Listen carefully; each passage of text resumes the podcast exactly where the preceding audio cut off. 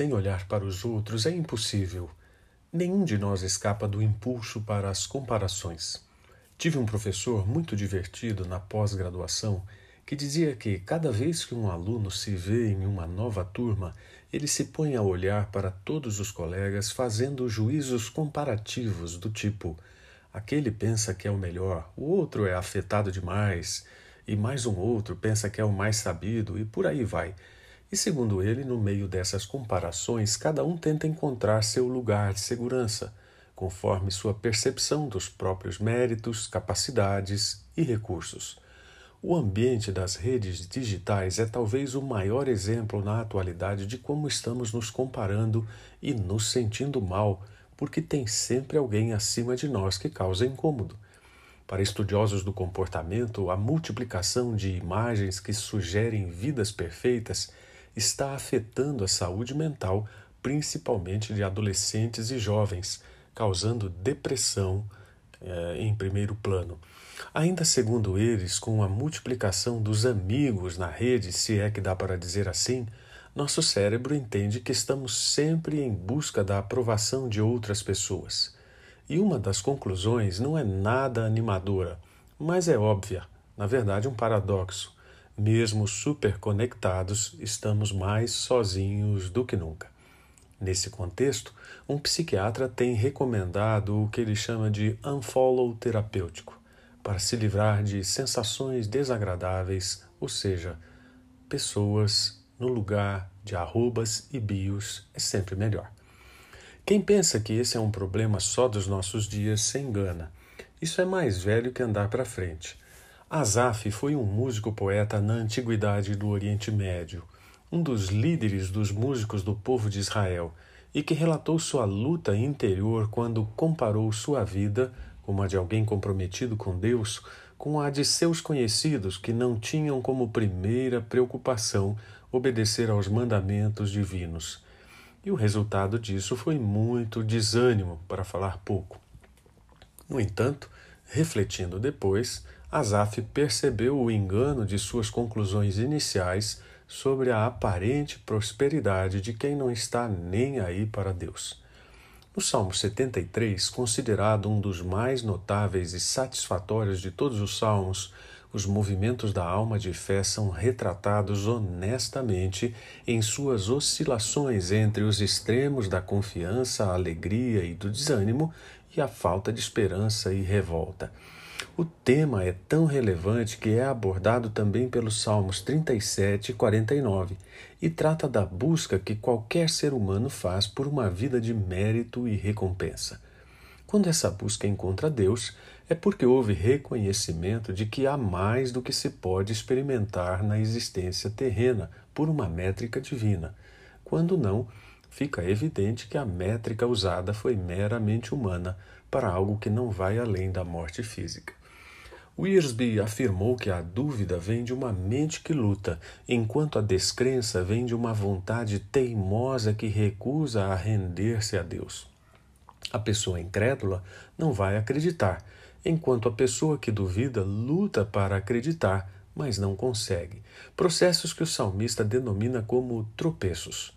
Tropeçar é sempre constrangedor, pode ser danoso e causar ferimentos. E cada vez que olhamos com inveja para alguém que não se preocupa com Deus, mas nos parece mais bem-sucedido, tropeçamos, como fez Azac, ou melhor, Asaf. Ele descreveu quem não respeita Deus como gente despreocupada, orgulhosa, violenta, desenfreada, dominadora e que age como se não houvesse nada divino a considerar na vida e que pensa que vai se dar bem mesmo assim. E Asaf ficou amargo por observar tudo isso. Esses tropeços são tão intensos por vezes que podem levar qualquer um a cair. Concluir que o que estamos recebendo de Deus não é bem o que merecemos é um tombo e dos doídos. Ele não tem nas mãos um extrato de nossas ações pelo qual formula um balanço de débitos e créditos entre boas e más ações, para então dizer se somos boas pessoas ou não. Quem serve e obedece a Deus apenas por aquilo que julga que pode receber dele, vai receber de volta frustração certamente. Um teólogo afirmou que se não houvesse outra vida depois desta, não seria possível conciliar totalmente a prosperidade de quem não se importa com Deus com a justiça de Deus. A condição atual de quem não está preocupado com questões espirituais e obediência aos mandamentos eternos pode nos levar a fazer questionamentos, mas não pode nos derrubar. Para não capotar na vida, é preciso lembrar, primeiramente, que Deus permite que as pessoas vivam como querem. Acho muito curioso quem faz do cristianismo uma ferramenta de coerção.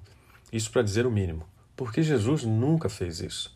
Quando ele disse: Quem quiser vir após mim, deixou claro que não veio obrigar ninguém a segui-lo, revelando sua coerência com a liberdade que Deus dá.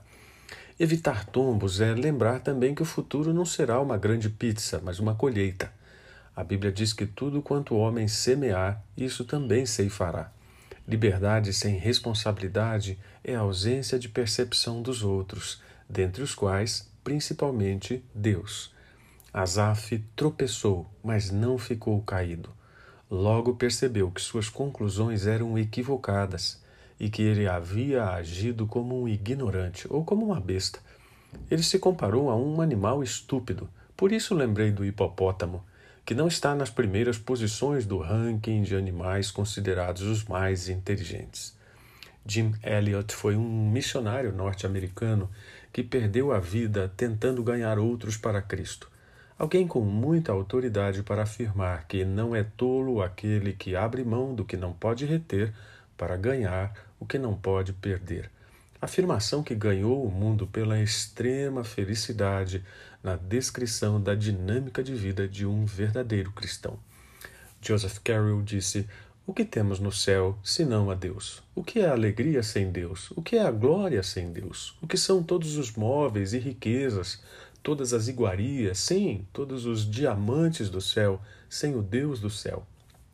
Se Deus dissesse aos santos: Aqui está o céu, tomem-no entre vocês, mas eu me retirarei, como eles chorariam sobre o próprio céu e o tornariam um baca, um vale de lágrimas de fato.